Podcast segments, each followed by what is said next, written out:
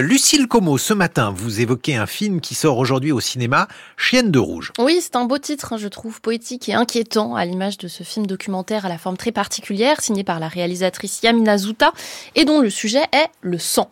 Le sang comme une substance organique intime, le sang comme une instance symbolique, le sang comme un enjeu politique, hein, on en entend beaucoup parler ces derniers jours, avec l'annonce du ministre de l'Intérieur de supprimer le droit du sol à Mayotte et ainsi faire primer le droit du sang. En l'occurrence, l'affaire de laquelle tout part pour Yamina Zouta est autre, c'est celle dite du sang contaminé qu'elle a chroniqué pour TF1 alors qu'elle était une jeune journaliste à la fin des années 90.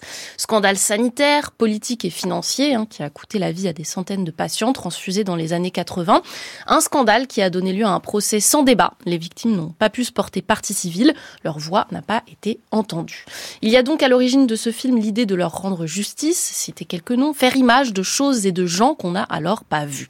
Ça c'est une sorte de point de départ mais qui en fait, c'est toute l'originalité du film, se dérobe sous d'autres signes et d'autres nécessités, celle de parler du sang comme une substance taboue et qui circule pourtant dans et en dehors des corps.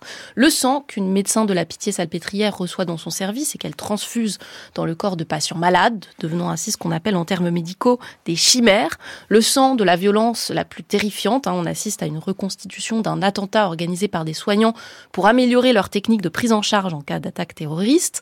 Le sang des menstruations que le film montre frontalement, le sang qui raconte une histoire du corps intime.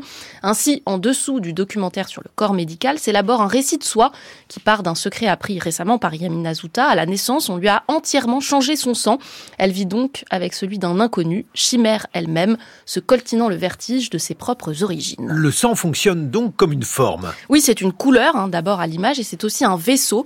Toute l'affaire de Yamina Zouta, c'est la circulation. Le documentaire est constitué de séquences courtes, comme éparpillées en réseau, que le film relie de la même manière qu'un des personnages principaux du film, Mohamed, qu'on voit en voiture des poches de sang.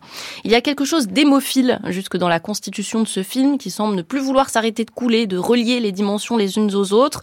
S'intéressant à la transfusion, la réalisatrice s'intéresse aussi aux origines de la médecin qui s'en occupe, à sa famille, au parcours de son père venu en France depuis le Vietnam. Filmant le convoyeur, elle lui fait évoquer ses parents marocains et sa fille qui lui montre sur son téléphone portable. Cette navigation entre différents personnages, lieux, objets, extraits, archives constitue à la fois la richesse et la fragilité du film qui parfois étire tellement son sujet qu'apparaît quelque chose d'un peu erratique et d'arbitraire et dont la seule idée que le corps est à la fois intime et politique ne suffit pas vraiment à constituer. J'ai ainsi pensé à Notre corps de Claire Simon, un autre documentaire sorti il y a peu, qui filait le rapport entre le corps des femmes et le corps hospitalier en politisant très fort la chose organique. Yamina Zouta, en choisissant une forme moins démonstrative mais résolument poétique, en perd un peu le discours mais travaille davantage le signe. Merci Lucille Como.